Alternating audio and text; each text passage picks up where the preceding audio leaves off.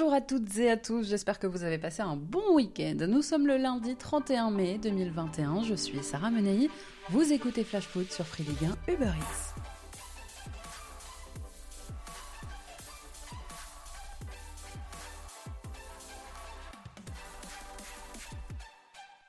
Nantes s'est fait très peur, mais Nantes l'a fait et les Nantais restent en Ligue 1.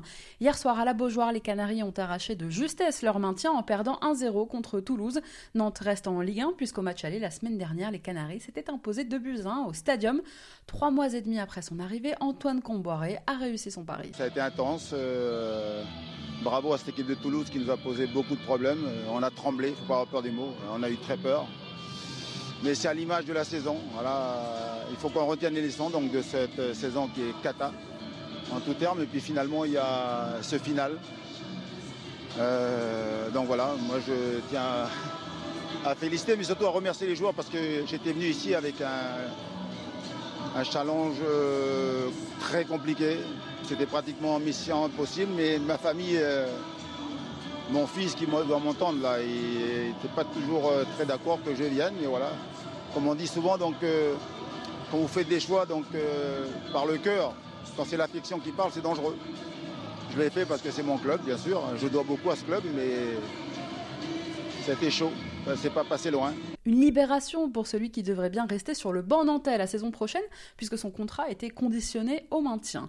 Deux ans après avoir sauvé Dijon en barrage déjà à l'époque, Comboiré donc devenu un peu le pompier de service de la Ligue 1. Nantes va disputer une neuvième saison consécutive dans l'élite, et on pensait, peut-être un peu à tort, un peu naïvement, que le coup de sifflet de Monsieur Bastien sonnait enfin l'épilogue d'un exercice chaotique pour les Nantais, entre les trois changements d'entraîneur, le conflit entre les supporters et la direction du club, mais pas du tout, puisqu'hier soir la fête a mal fini. Une trentaine d'individus cagoulés se sont introduits à la Beaujoire alors que le personnel fêtait le maintien. Bilan 6 arrestations et 2 blessés légers. Aujourd'hui, les relations entre les supporters du FC Nantes et la famille Kita sont plus tendues que jamais. Alors attention à ce que ça ne prenne pas une tournure encore plus inquiétante. Et on termine d'ailleurs avec ce que coach Camboiré avait évidemment hier soir à dire aux supporters nantais. Mais ils savent qu'on a besoin d'eux. Ils savent que l'équipe sans supporters, ça n'existe pas. C'est la mort. C'est la mort d'un club. Donc il faut qu'on prenne tous conscience, donc là, à tête reposée de ce qu'on a failli vivre. Parce que je sais qu'il y a des supporters qui aujourd'hui ont souhaité que le club soit en Ligue 2, c'est grave. Donc euh, ce n'est pas l'image que je veux. Et ceux qui sont bien sûr dans cet état d'esprit-là, il ne faut pas venir. Mais il y a plein, plein, plein d'amoureux du club, plein d'amoureux donc, euh, plein d'amoureux donc du, du, FC Nantes qui aujourd'hui veulent voir le club grandir, continuer à avancer. Et c'est pour cela qu'on a gagné aujourd'hui.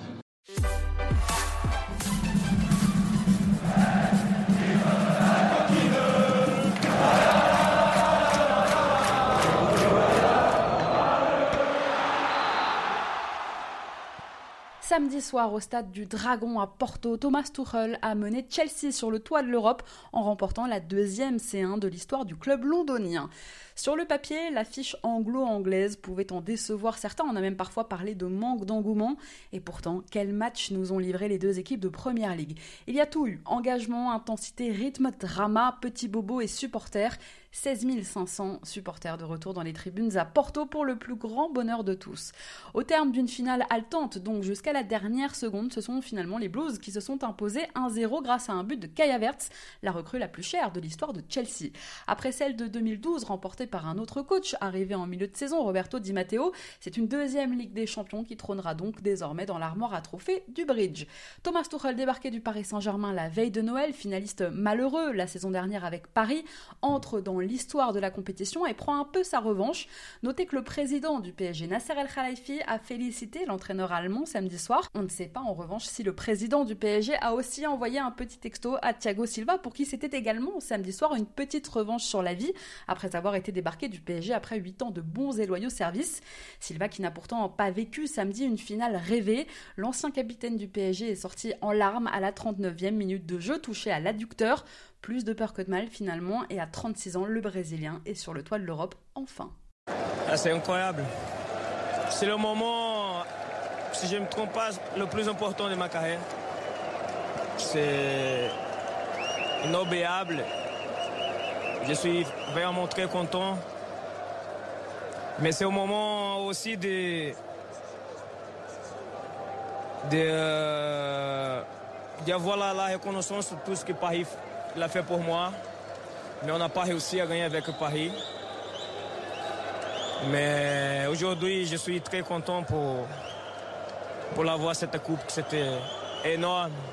J'espère que le pour Paris peut arriver à ce moment. Et c'est au moment le plus important, je suis très content. Surtout pour tout qui, toute la pression que j'ai eue à, Paris Saint-Germain pour gagner cette coupe. Chaque fois que Paris est éliminé, tous les gens, ils ont tout de suite trouvé un coupable. Et normalement, c'était toujours moi. C'était dommage pour ça parce que j'ai tout fait pour cette équipe. J'ai essayé de tout donner.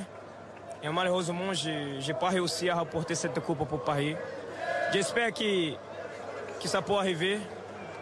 Parce que j'ai laissé beaucoup des amis là-bas. Et, et, dommage pour, pour la saison qu'ils ont fait.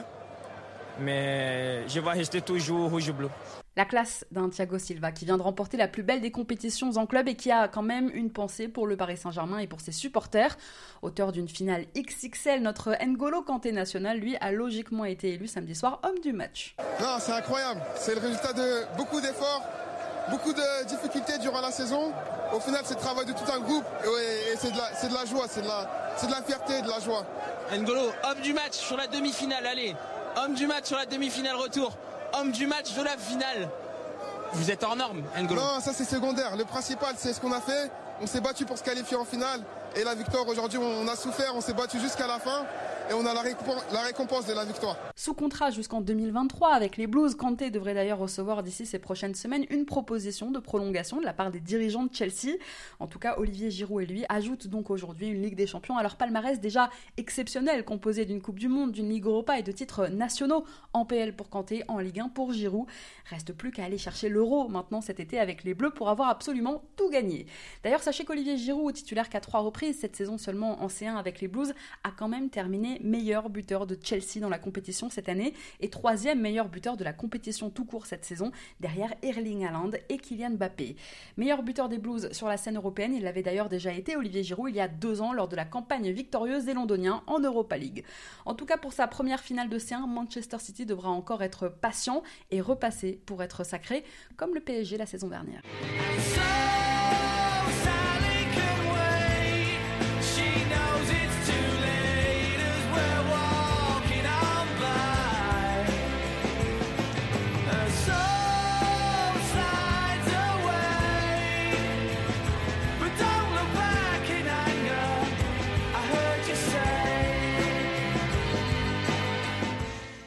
Allez, on passe à notre déclat du jour. Elle est signée Karim Benzema.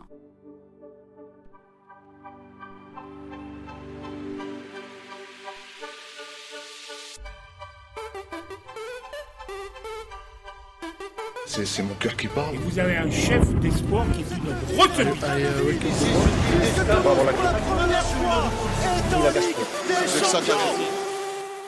Karim Benzema qui était en conférence de presse hier à Clairefontaine, sa première depuis son retour en bleu. À quelques jours du début de l'Euro, les joueurs de Didier Deschamps continuent leur préparation et depuis son retour, eh bien c'est bien l'attaquant du Real qui est au centre de l'attention. Hier, il racontait ses longs mois passés loin des Bleus. Quand on n'est pas en sélection, on est déçu, c'est sûr, mais le mais euh, ce qui m'a le plus euh, déçu, bien sûr, c'est de pas être euh, sélectionné à la Coupe du Monde, pas avoir fait partie de l'Euro, mais c'est normal parce que euh, je suis un joueur, j'aime la, compétition. Mais d'un autre côté, voilà, je, je me suis remis en question, j'ai travaillé beaucoup plus. J'ai jamais jamais baissé les bras. bien sûr que j'ai été très déçu, j'ai été moralement, c'était dur. Mais comme je l'ai dit, de toute façon, ça fait partie de ma carrière. Il y a eu beaucoup beaucoup d'obstacles. Euh, voilà, je me suis euh, toujours battu euh, et c'est ce qu'il faut, je pense. Interrogé aussi évidemment sur sa relation avec le sélectionneur Benzema, a eu un petit message pour Didier Deschamps. Est-ce que j'ai envie de? De dire merci à Didier Deschamps aussi pour votre retour en équipe de France. Merci.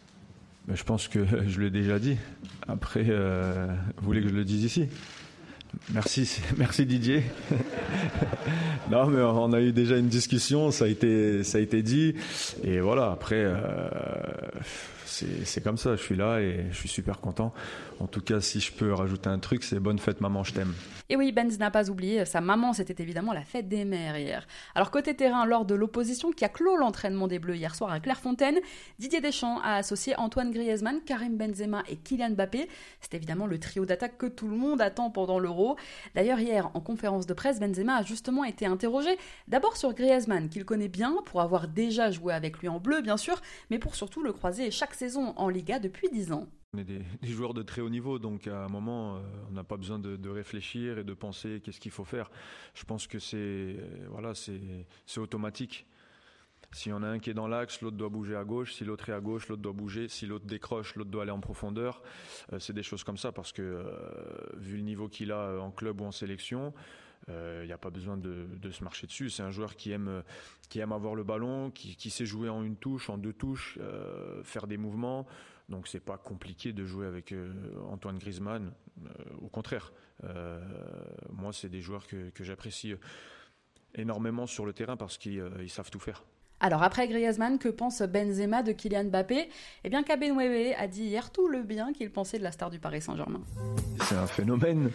Euh, bah là j'ai pu m'entraîner avec lui et voilà on a J'aime bien joueur parce joue en une touche, une touche de balle, il y a beaucoup de mouvements, il met beaucoup de vitesse, beaucoup de vitesse. À droit devant, la cage. Euh, non, c'est. De toute façon, j'ai pas besoin de vous dire quel type de joueur c'est, mais en tout cas, c'est un très très bon joueur. Grand reconnaissent grand, et vous vous en doutez, il n'en fallait pas plus aujourd'hui à la presse espagnole pour s'enflammer et relancer le rêve Bappé à Madrid. Je vous rappelle que mercredi soir, à Nice, les Bleus affronteront le Pays de Galles en amical. L'équipe dirigée par Ryan Giggs sera elle aussi à l'Euro. Après les Gallois, les hommes de Didier Deschamps termineront leur préparation par un match contre la Bulgarie le mardi 8 juin au Stade de France, une semaine pile avant leur entrée en lice face à l'Allemagne. Pour éviter un crochet par Clairefontaine, les trois vainqueurs de la Ligue des Champions avec Chelsea, N'Golo Kanté, Kurt Zuma et Olivier Giroud rejoindront finalement les Bleus donc demain à Nice. Paul Pogba, finaliste de la Ligue Europa avec Manchester United, lui a rejoint le groupe ce week-end. En ce moment même, à Budapest, ce sont les Bleuets d'Oussem Aouar, de Jonathan Iconé, d'Amin Gouiri et d'Eduardo Camavinga, entre autres, qui entament la phase finale de l'Euro Espoir. Les joueurs de Sylvain Ripoll affrontent les Pays-Bas de Sven Botman et de Mitchell Baker en quart de finale. On en reparle évidemment demain dans Flash Foot. En cette fin du mois de mai, il y a du mouvement dans nos clubs de Ligue 1. Les choses s'accélèrent dans la valse des entraîneurs notamment. Ce week-end, deux coachs ont été présentés. On commence par la nomination du néerlandais Peter Bosch à l'OL. Ça y est, Lyon tient le successeur de Rudy Garcia. L'ancien entraîneur de l'Ajax arrive à Lyon pour les deux prochaines saisons, soit jusqu'en juin 2023. Bosch devient le 30e entraîneur de l'histoire de l'OL. Il prendra ses fonctions le 1er juillet prochain à la reprise du groupe pro. Hier après-midi à Lyon, il a livré en conférence de presse ses impressions et quelques clés sur sa philosophie de jeu et ce qu'on peut attendre de lui et de son équipe.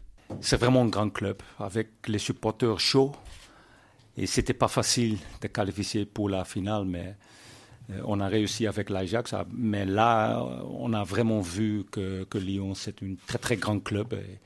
Et, comme je dis, je suis très heureux d'être là et j'espère euh, être là avec beaucoup de succès, euh, avec un super club ici. Alors, j'ai toujours dit, j'ai une philosophie comment je veux jouer football. Et ça, c'est une, une, façon de jeu offensif, attractif, parce que, à mon avis, on joue pour les supporters et pas pour nous-mêmes. Euh, donc, euh, mais ça dépend bien sûr des joueurs, euh, comment on va jouer. Donc, ça n'a pas de raison de, parler d'un système en ce moment. Il faut connaître bien les joueurs. Euh, d'abord, euh, il faut s'entraîner avec les joueurs, euh, de, de, lui connaître très bien. mais oui, j'aime le foot offensif et j'aime le, les bons joueurs avec des bonnes techniques, les joueurs intelligents. et ensemble, il faut faire quelque chose de spécial. Samedi, c'est Julien Stéphan qui était présenté à Strasbourg. L'ancien coach du Stade Rennais qui avait quitté la Bretagne début mars succède donc à Thierry Loret sur le banc du Racing. Stéphan a signé trois ans. On écoute ses premiers mots. Euh, ça s'est fait euh, très très vite. On a eu des premiers contacts euh, téléphonique lundi après-midi. Et puis ensuite, ça s'est enchaîné. C'est devenu une évidence pour moi dès qu'on s'est rencontrés. Je suis très heureux d'arriver au Racing Club de Strasbourg. Je suis très heureux de devenir l'entraîneur pour les trois prochaines années. Je sais que c'est des responsabilités, parce que les attentes ici sont, importantes. Il y a beaucoup de passion, beaucoup de, ferveur. Mais c'est aussi quelque chose que j'ai trouvé très intéressant. Je mesure euh, la chance que j'ai d'être euh, aujourd'hui l'entraîneur du Racing Club de Strasbourg. Je pense que beaucoup d'entraîneurs aimeraient être à ma place. Voilà, donc ça a été une évidence pour moi. Euh, encore une fois, la nature du, discours du président, les échanges qu'on a pu avoir ensemble. Je trouve qu'il y a ici à la fois beaucoup d'humilité et puis aussi l'ambition de, progresser, mais de faire, de faire les choses dans l'ordre. Donc voilà, c'est quelque chose qui m'a qui m'a plu, euh, qui m'a motivé. Euh, donc euh, venir ici, c'est une joie et c'est une chance. Du côté de Montpellier maintenant, très vite, on devrait avoir des nouvelles d'Olivier Dalloglio, pressenti depuis plusieurs semaines. La signature de Dalloglio au MHSC semble imminente. Après deux saisons passées à Brest, l'entraîneur, priorité de longue date du côté de Montpellier, est attendu en ce début de semaine à Gramont. Les dirigeants des deux clubs sont tombés euh, d'accord autour d'une petite indemnité de transfert de l'ordre de quelques centaines de milliers d'euros pour libérer le technicien de sa dernière année de contrat à Brest. Dalloglio et Laurent Nicolin partiraient sur un contrat de trois ans.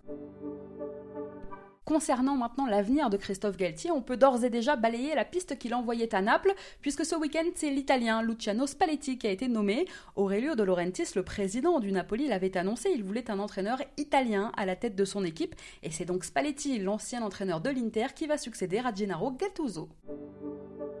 Sachez enfin que Thierry Henry fait son retour en Belgique, entraîneur adjoint de l'équipe nationale belge de 2016 à 2018. Thierry Henry va donc retrouver les Diables Rouges pour l'Euro. Après avoir terminé à la troisième place de la Coupe du Monde en Russie, Henry, on s'en souvient, était arrivé sur le banc de l'ASM. Ça avait été très compliqué, puis il avait rejoint l'Impact Montréal en MLS, où son aventure s'était terminée en février. Merci à tous d'avoir été avec nous. C'était Sarah Menei.